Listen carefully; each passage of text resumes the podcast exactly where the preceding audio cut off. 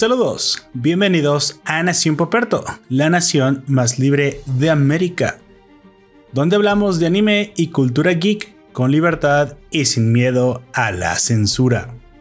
Hoy te hablaremos sobre el manga de Zombieland Saga Gaiden, The First Zombie o Primer Zombie, historieta que funge como precuela del anime del mismo nombre y que expande hacia el pasado la mitología de Saga.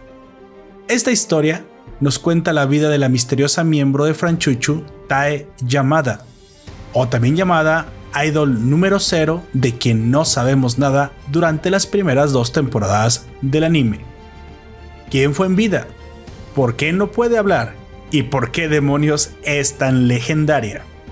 Son solo algunas de las incógnitas alrededor de este tan entrañable como enigmático personaje. Ponte cómodo porque comenzamos.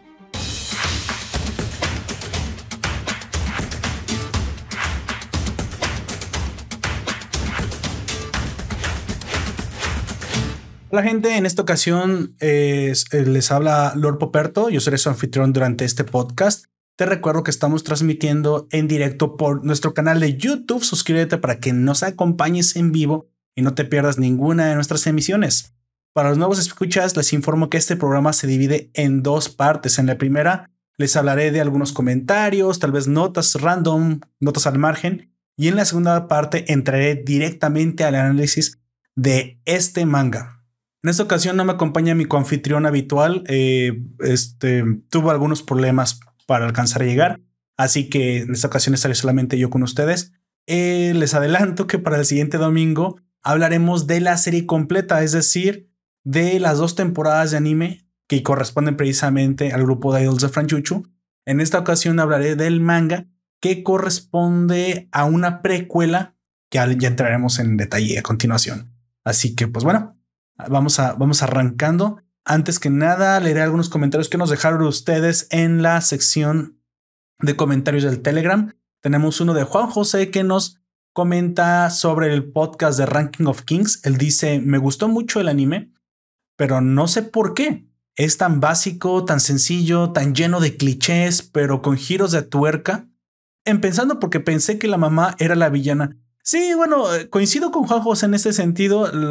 en un comienzo parece ser que nos están dando una versión anime de Juego de Tronos, donde Cersei o la reina normalmente pues veíamos que iba a ser la mala, pero en esta ocasión fue todo lo contrario terminó dando unos giros de tuerca súper extraños, se fue por una clase de dirección que nadie esperábamos. Bueno, eso de Ranking of Kings, como ya hablamos de, de él, precisamente en el episodio pasado, es una fábula llena de moralejas y llena de subtramas que, bueno, eso ya, ya depende del gusto de cada quien. Yo, me, yo creo que va a ser de los mejores animes calificados durante la temporada, pero bueno, Aún la temporada es joven y tenemos mucho, mucho por delante y algunos animes que ya comenzaron a emitirse que se estaban esperando.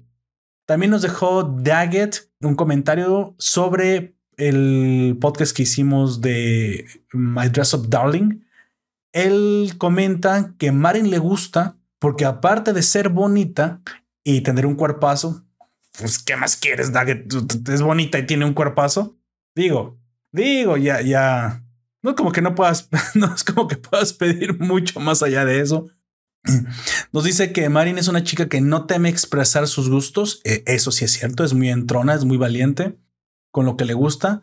Dice que las cosas, dice las cosas como son, tiene un carácter dulce, pero pícaro e inocente. Es un, sí, sí.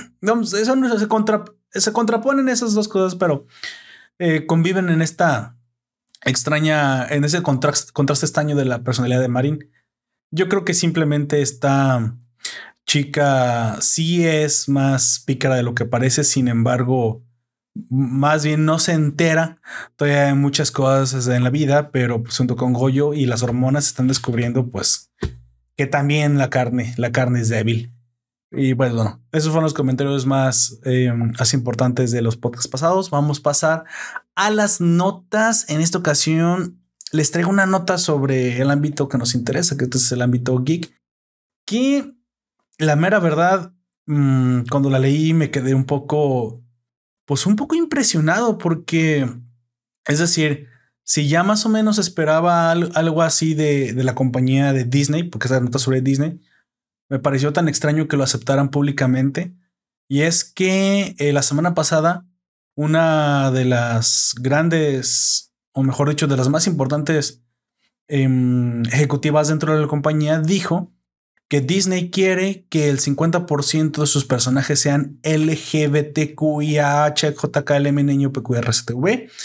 Ya saben, eh, porque nunca podemos tener suficientes personajes que no representen a nadie y que solo son importantes por, pues, por quien, con quien se quieran acostar o con la cosa con la que se quieran acostar. Porque eso es lo que muy probablemente todos estamos esperando, que los personajes no tengan trama ni personalidad y solo tengan a gustos diferenciados y usen la bandera arcoíris. No, no sé, la verdad es que eso me sorprendió. Les leo la nota completa. Dice, según Carrie Burke, eh, como ella es madre de un niño transgénero, por favor quítenle los niños a gente como esta. Y de otro niño pansexual, ¿por qué? ¿Por qué? Por favor, por favor señora, no sea madre, por favor, la verdad. Dice, la empresa para la que trabaja debe mostrar muchos, muchos, muchos personajes LG, eso, eso que no se puede ni pronunciar. En sus películas y como mínimo, ahora tendrá una tasa del 50% de personajes y estos tendrán que ser no heterosexuales, porque pues el 99% del mundo es heterosexual, ¿por qué no? ¿Por qué no hacer algo que con la que nadie se identifique? Y no caucásicos. Digo, si vas a representar a un vikingo, espero que sea caucásico. Dice la nota, en una carta anónima, varios empleados de Disney han denunciado el ambiente de terror y persecución política que se vive dentro de la compañía a quienes tienen opiniones políticas, religiosas o que no son explícitamente progresistas. Pues bueno, esto yo ya lo había escuchado antes, yo ya había sabido de esta clase como de problemas que se suscitaban al interior de Disney, pero me parece que en esta ocasión se está volando la barda la, la compañía con esas declaraciones. directamente yo vi un comunicado precisamente de, de una, una directiva que decía que esto iba a suceder a pesar de que era un pequeño grupo al interior de Pixar, pero pues, ¿por qué demonios no mejor arruinar la vida a los demás trabajadores? Presionándolos y, amenazándolos con que pierdan su trabajo, acusándolos de intolerancia si es que no ceden a sus caprichos. Una reverenda estupidez. Y esto creo que, pues bueno, le va a costar a Disney. Como dice el dicho, go walk, get broke. Me parece que el entretenimiento no tiene por qué hacer esto, pero ellos están a punto de enterarse por las malas. Así que, pues bueno, yo les dejo la nota ahí y pues ya. Ustedes habrán de hacerse sus propias opiniones. Por favor, déjenme saber qué opinan en los comentarios de YouTube o ya saben, de la caja de comentarios en Telegram de la, de la publicación de este episodio. Ah, bueno, continuamos.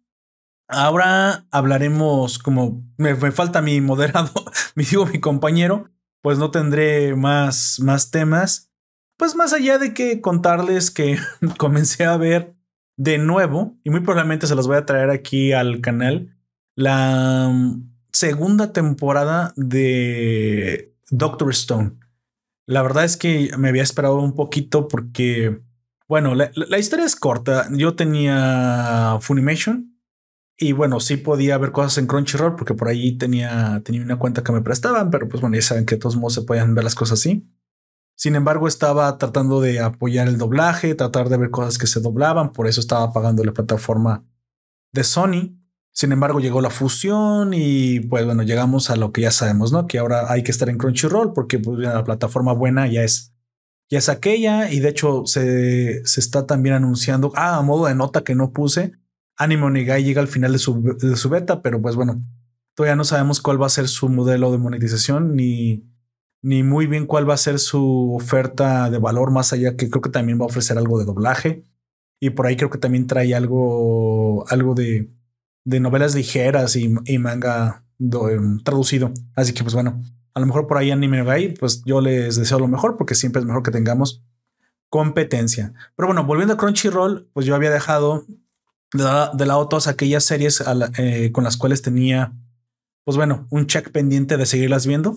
Y con gusto me enteré que, bueno, ya estaba la segunda temporada también doblada al español completamente de Doctor Stone. Así que esta semana me aventé un maratón con mi esposa viendo desde la primera a la segunda temporada, siendo que son bastantes capítulos, ya que la primera temporada es una temporada larga, como le dicen, de 23 episodios, si no me equivoco, si mal no recuerdo. Y la segunda sí es una temporada normal, creo que de 11 o 12 episodios, haciendo, pues bueno, bastante disfrutable toda la, toda la travesía.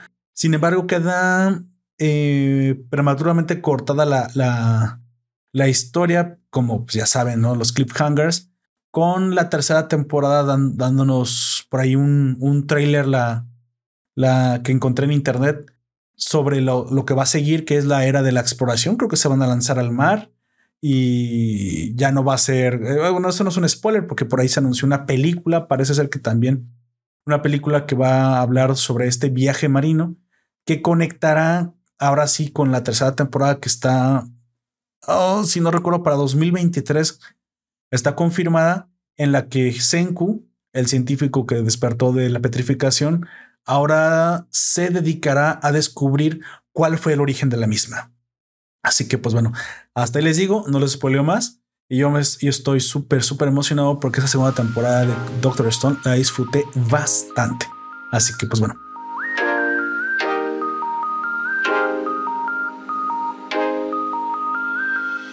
Eso es todo por, por ahora. Vamos continuando precisamente ahora con el análisis. Te recuerdo, en la primera parte hablaré sin spoilers y cuando llegue los spoilers yo te avisaré. Así que, pues bueno.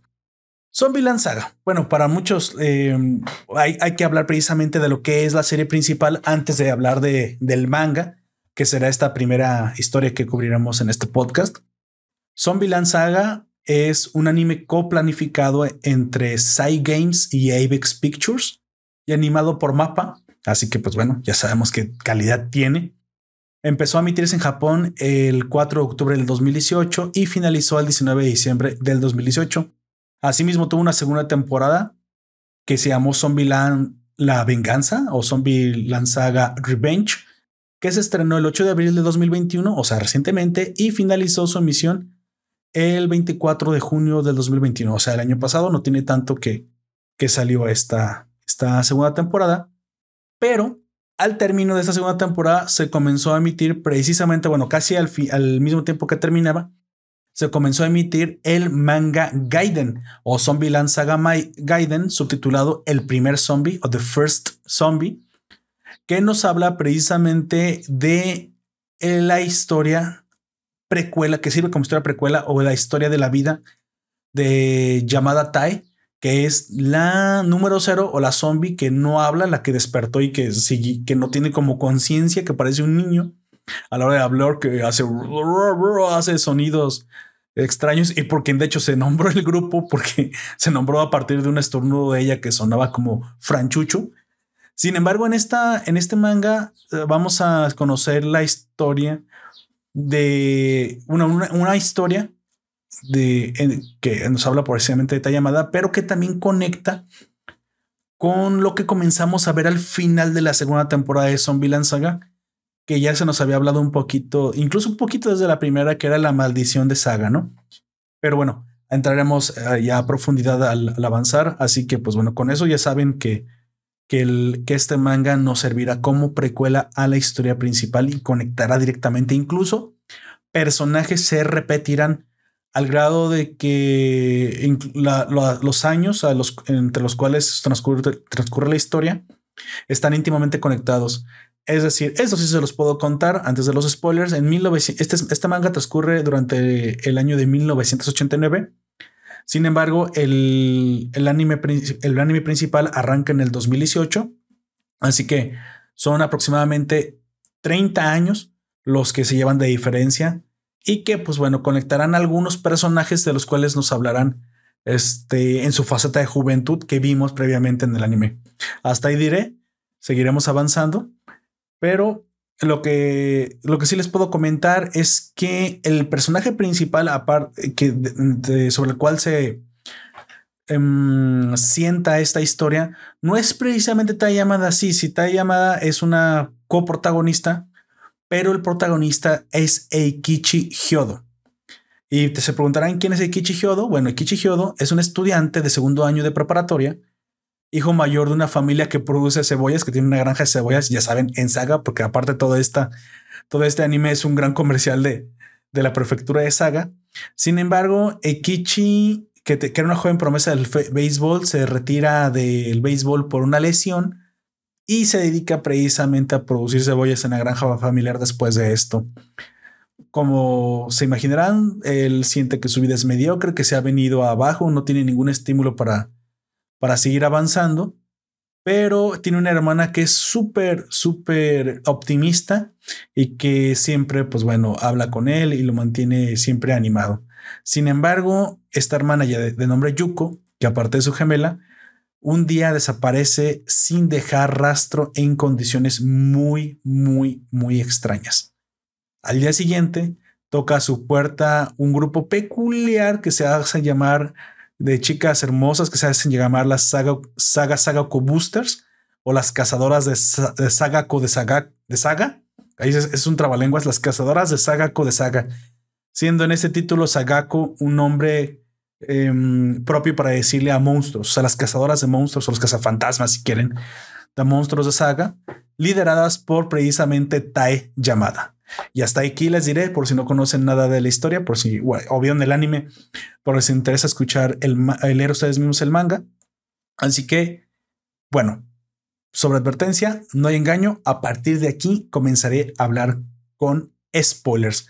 Así que, pues bueno, vámonos vamos a, avanzando directamente con la parte de la escuela del análisis, en las cuales les hablaré precisamente de los personajes y de los eventos principales del manga. Cabe destacar que el manga hasta ahorita ha sido completado nada más 10 capítulos, constituyendo el primer volumen. Y se tiene un segundo volumen mm, eh, autorizado, bueno, ya, ya más bien aceptado para para finales de este año 2022 o no finales como mayo, así que no, no hay que esperar mucho para que siga con la continúe la para que se continúe la publicación de este manga.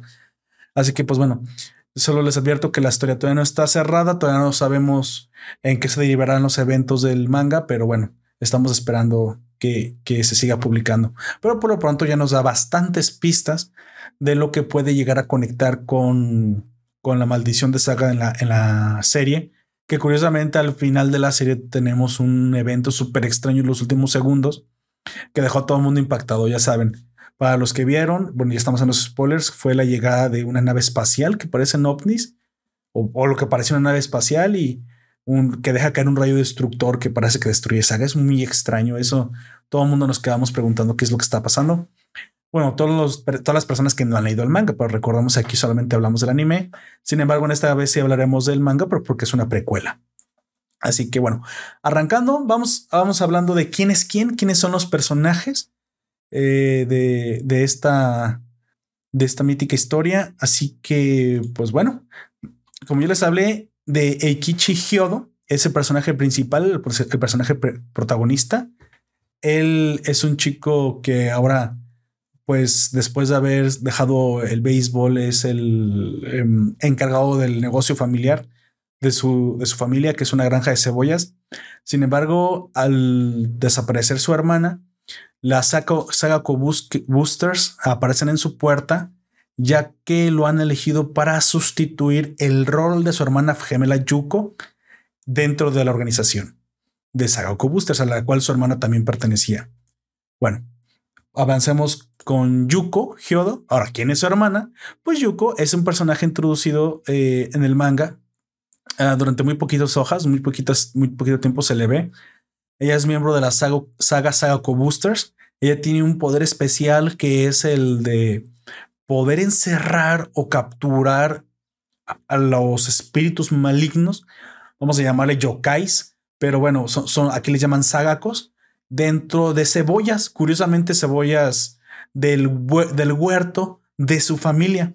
Y pues se preguntarán por qué especialmente el huerto de su familia. Bueno, eh, es para armar un poquito la historia de una vez, es que las eh, cebollas que crecen en un huerto donde hay amor.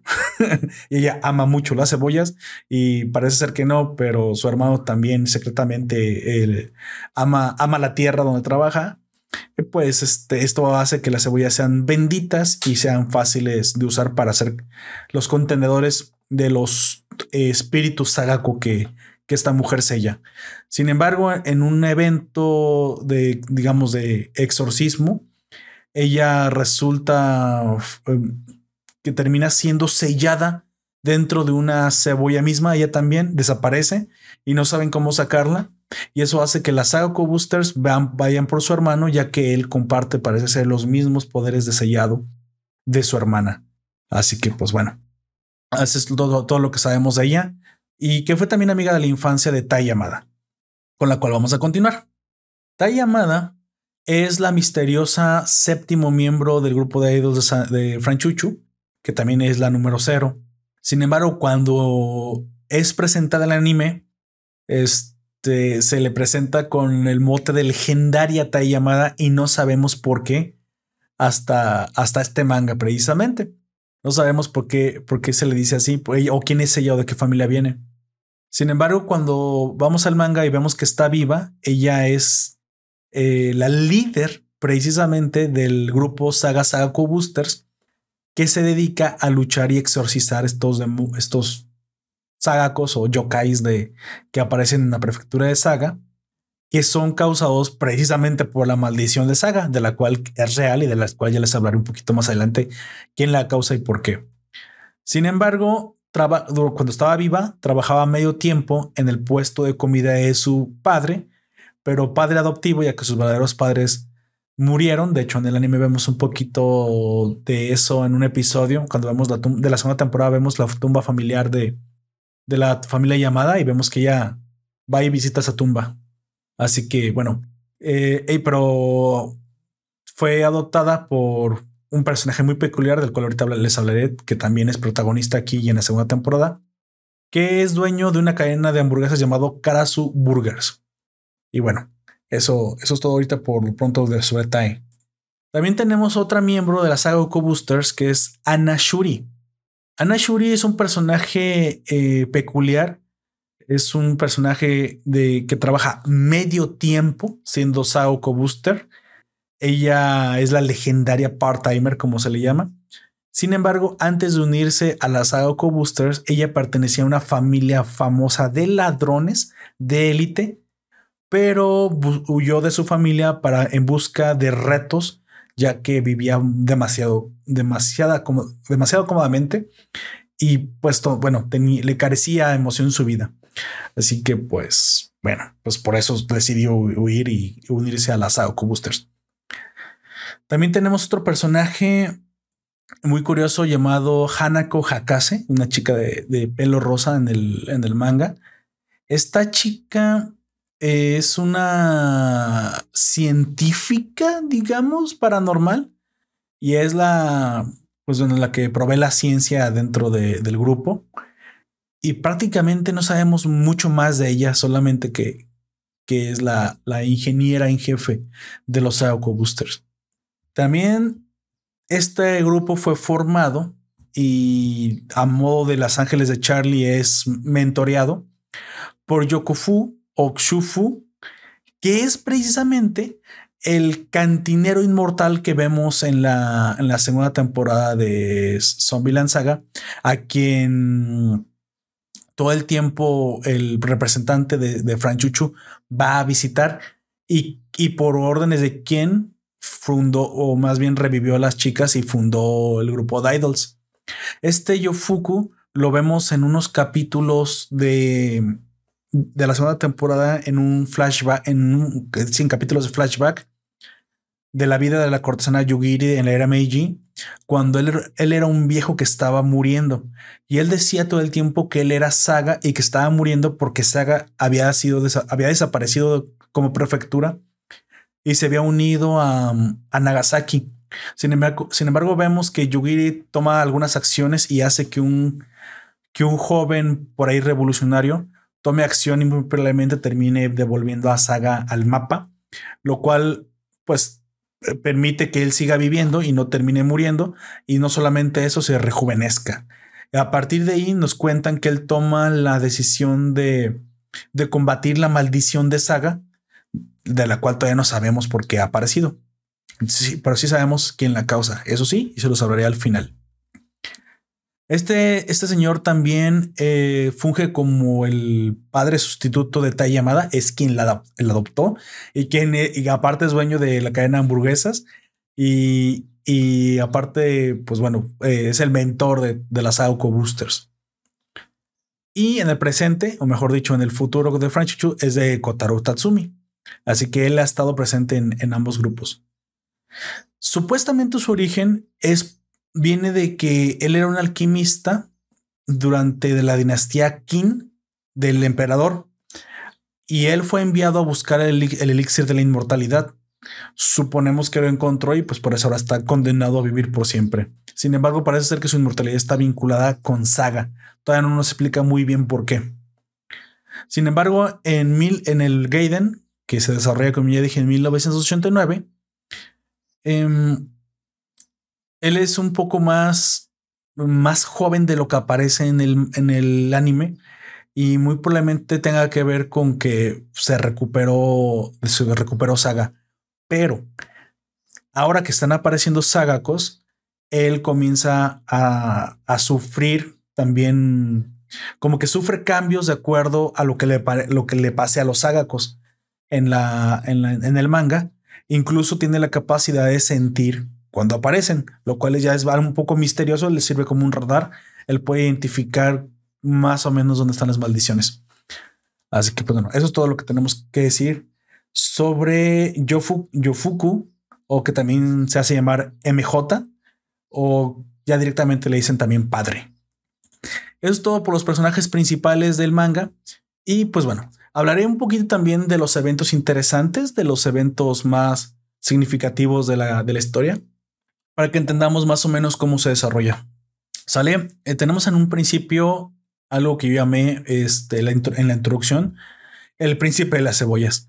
Este, esto, esto comienza con Eikichi trabajando en un campo de cebollas, precisamente de su familia, cuando, pues bueno, se lamenta de haber sentido, de haber sido, digamos, haber sufrido la lesión del béisbol y ahora se lamenta tener una vida mediocre. Sin embargo, su hermana, es que es muy alegre todo el tiempo, le dice, le lo, alienta a seguir. Y ella, pues parece ser que todo más es todo lo contrario a Ikichi. A ella todo le sale muy bien y parece que tiene mucha suerte. Sin embargo, durante los eventos que suceden en el, en la primer, en el primer exorcismo que te muestran en el manga, Yuko, como ya dije, termina siendo absorbida por una cebolla lo que hace que ahora necesiten otro exorcista con los mismos poderes. Más bien, Yuko era la encargada de sellar. Así que, pues, ella antes de ser sellada, les dice, les dice a su grupo de amigas que tiene un hermano que muy probablemente tenga los mismos poderes que ella. Así que al día siguiente se aparecen, se aparecen en la puerta de la casa de Ikichi y le piden permiso a la mamá para secuestrarlo y hacerlo a la fuerza miembro de la saga, de la saga Sagako Boosters, lo cual termina sucediendo y él termina siendo absorbido por este mundo. Se entera de lo que le pasó a su hermana y durante los eh, primeros, digamos, eh, dos, tres capítulos del manga, él realiza algunos exorcismos torpemente al principio, pero termina demostrando que tiene el mismo poder de su hermana y logra, logra sellar algunos sacos dentro de las cebollas. Em, conforme avanza la, la temporada, conforme avanza la, la historia nos cuentan que las cebollas mágicas em, tienen, bueno, las cebollas que ya han atrapado a los sagacos tienen un sello, lo, lo, que demuestra que son especiales.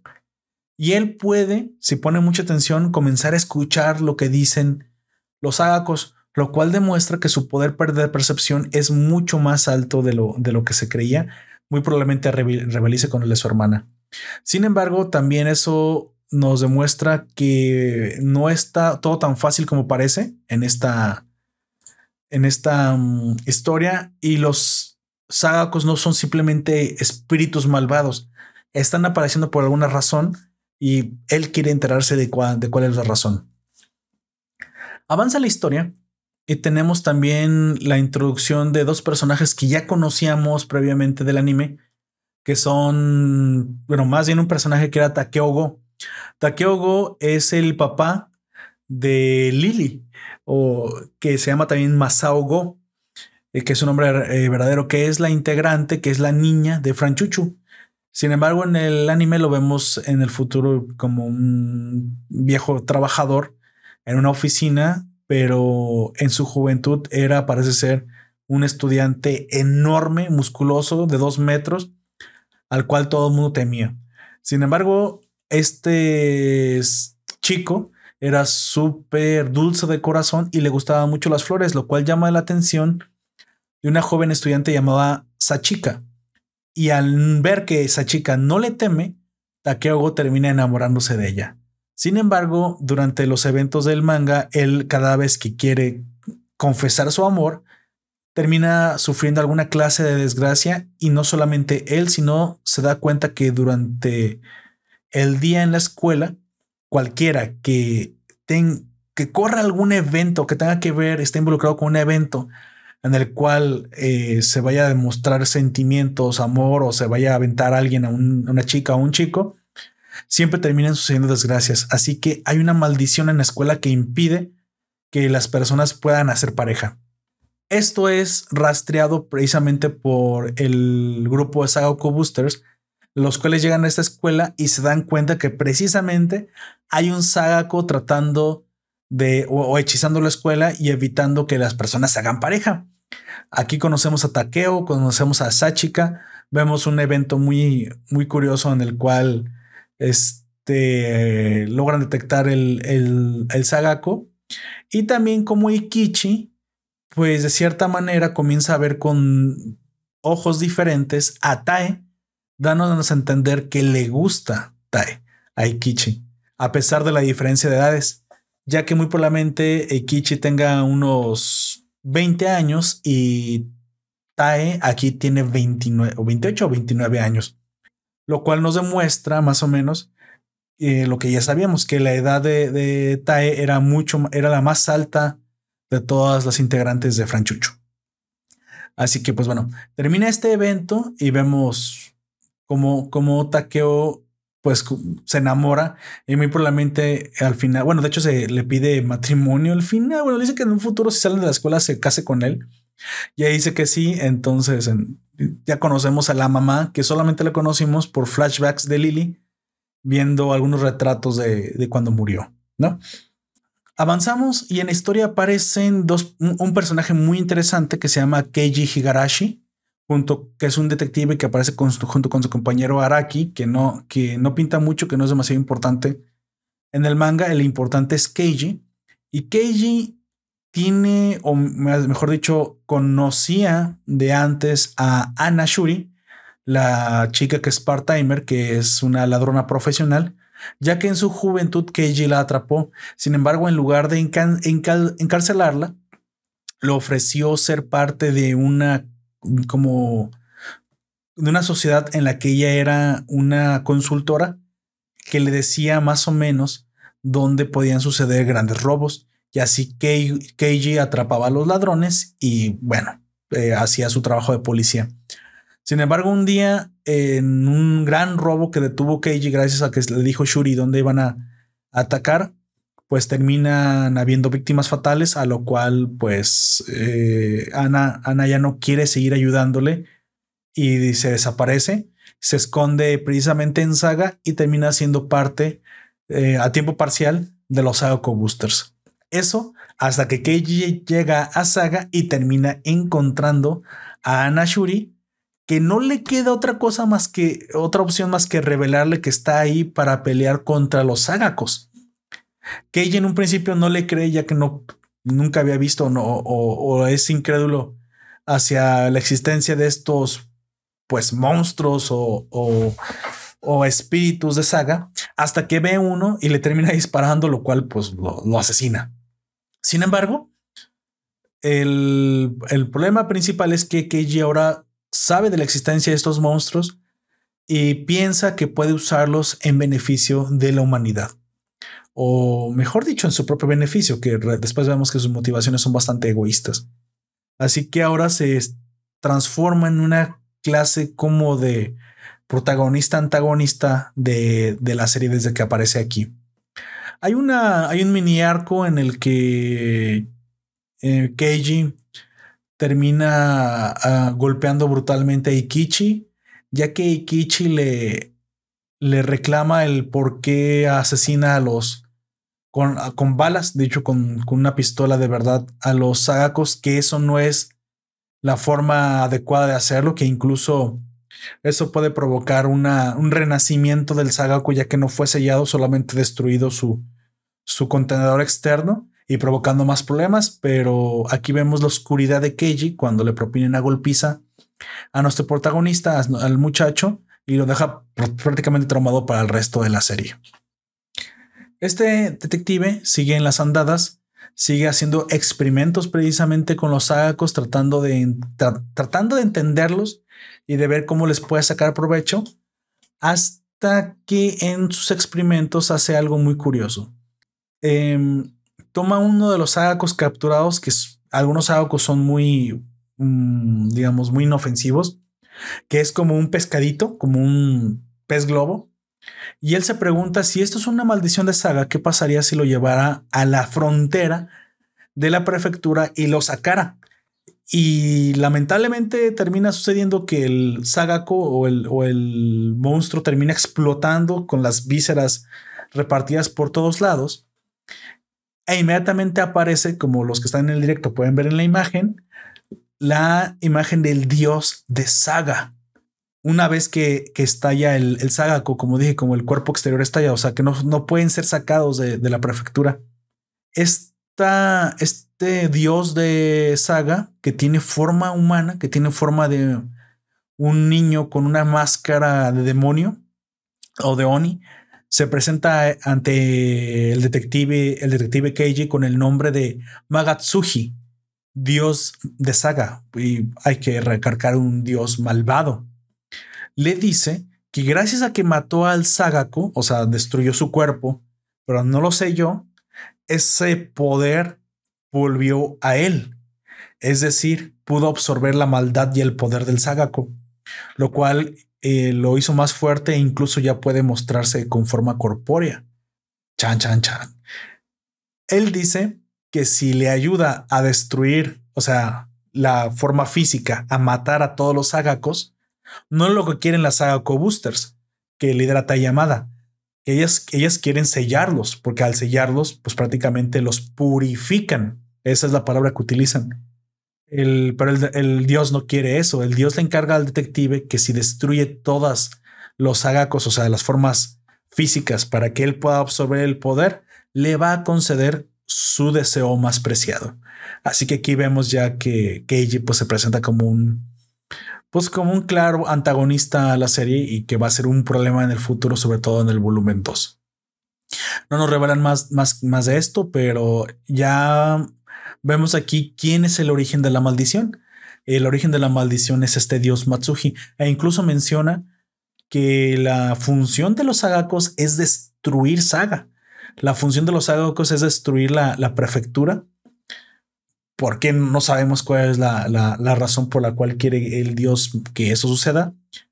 Sin embargo, en el anime no sabemos todavía de la existencia de esto, solamente se nos habló de la maldición, porque lamentablemente todavía falta por animar unos arcos donde ya comienzan a aparecer sagacos. O sea, Franchuchu, para los que no sabían esto, en el anime, yo sé que parece súper extraño porque hasta ahorita solo ha aparecido como si fueran historias de idols. O solo parece que es un anime de unas idols zombies que revivieron y cantan canciones.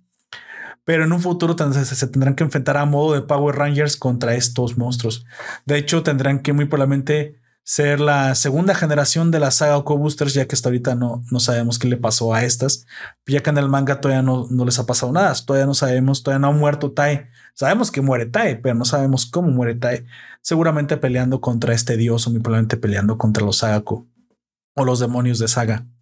Pero bueno, también se nos revela que esta maldición em, tiene una fecha límite que es muy probablemente eh, dentro de 30 años, que es destruir por completo Saga, que eso también conecta otra vez con el anime.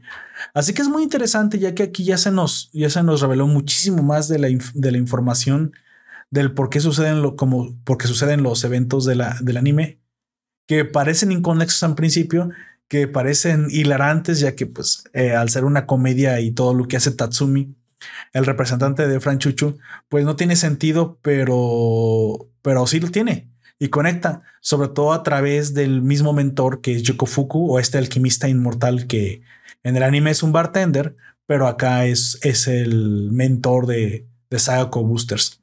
Para como dato curioso, eh, están usando la misma casa precisamente donde las idols viven, pues es la, es la casa de, de la familia de Tai Yamada, que es, la, es el cuartel general de las Sagako Boosters.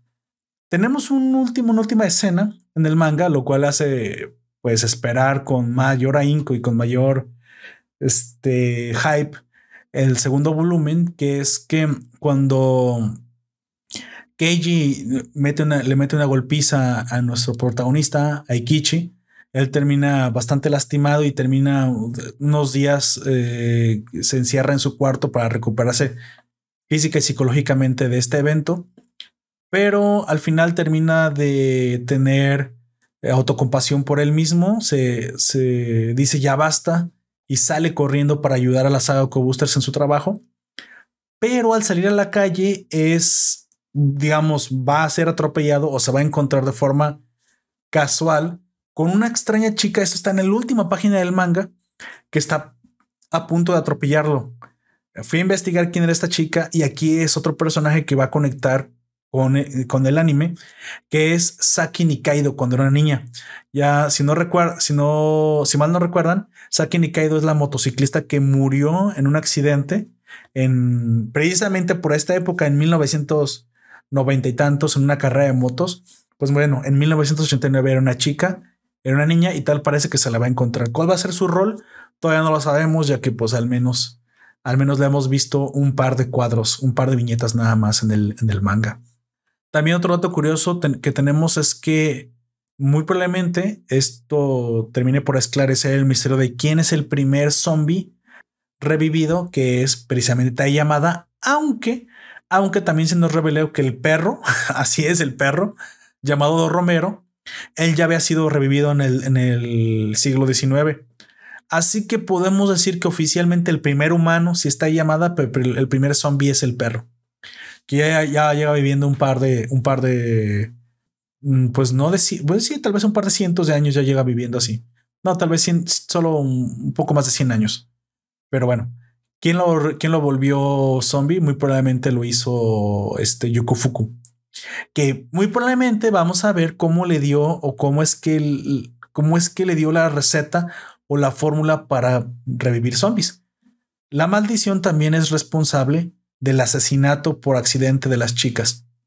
¿Por qué? No lo sabemos, pero también mata a las chicas la maldición.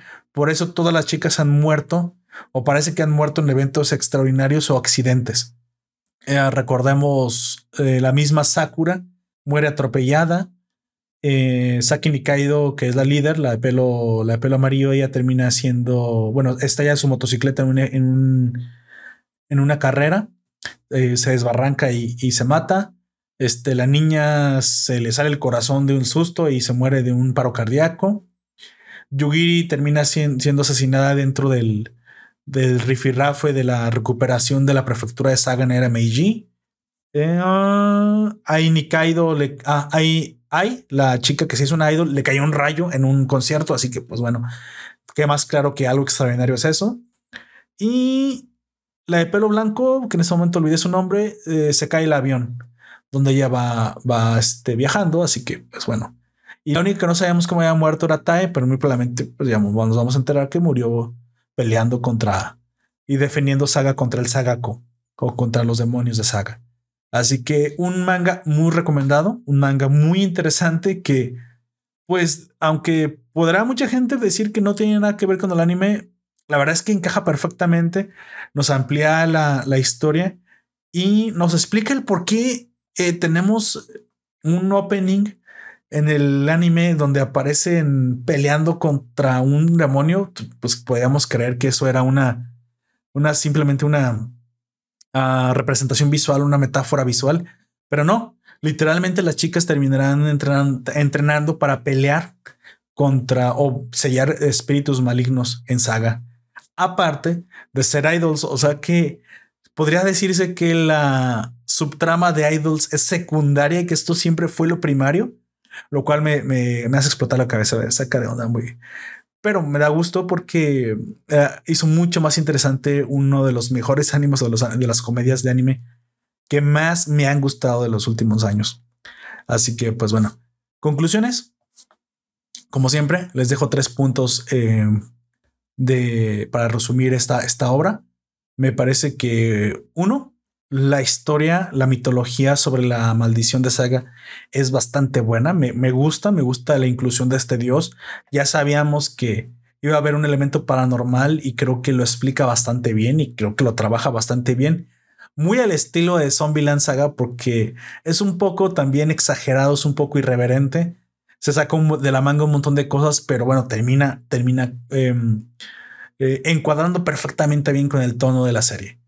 Dos, me parece que el personaje de Tai Yamada en vida es tan contrario a lo que habíamos visto en el anime, que era tierna, era como, como servicial, casi como un perrito, y aquí es autoritaria, entrona, es una líder, pero es que recordemos que está muerta y no ha recuperado la conciencia, lo cual pues es un contraste que, me gusta bastante.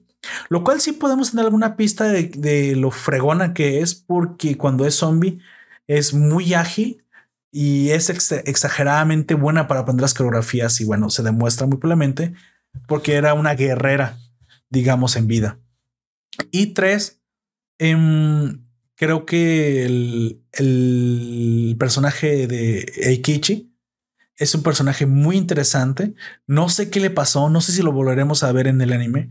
Me parece que es un personaje que, eh, que tiene un carisma y, y, un poder tan extraño que a través de él muy probablemente descubriremos más de lo que conecta la maldición con Sagasi, que quiero ver exactamente qué le termina sucediendo a él.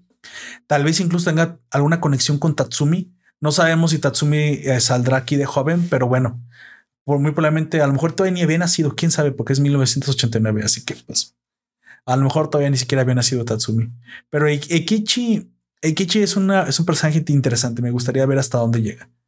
Y bueno, esperaré la segunda, la segunda parte del manga, el volumen 2, que por ahí también incluso se anunció una película de Franchucho.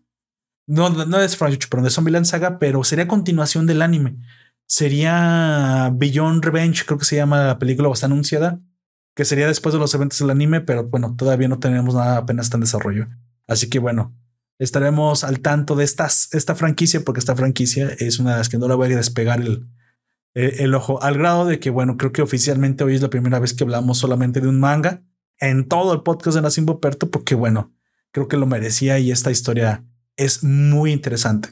Ya saben, para el siguiente domingo tendremos, o para el siguiente episodio, tendremos ahora sí el análisis con mi confitrión Aoyak del anime y sus dos temporadas. Así que pues bueno, espérenlo muy pronto.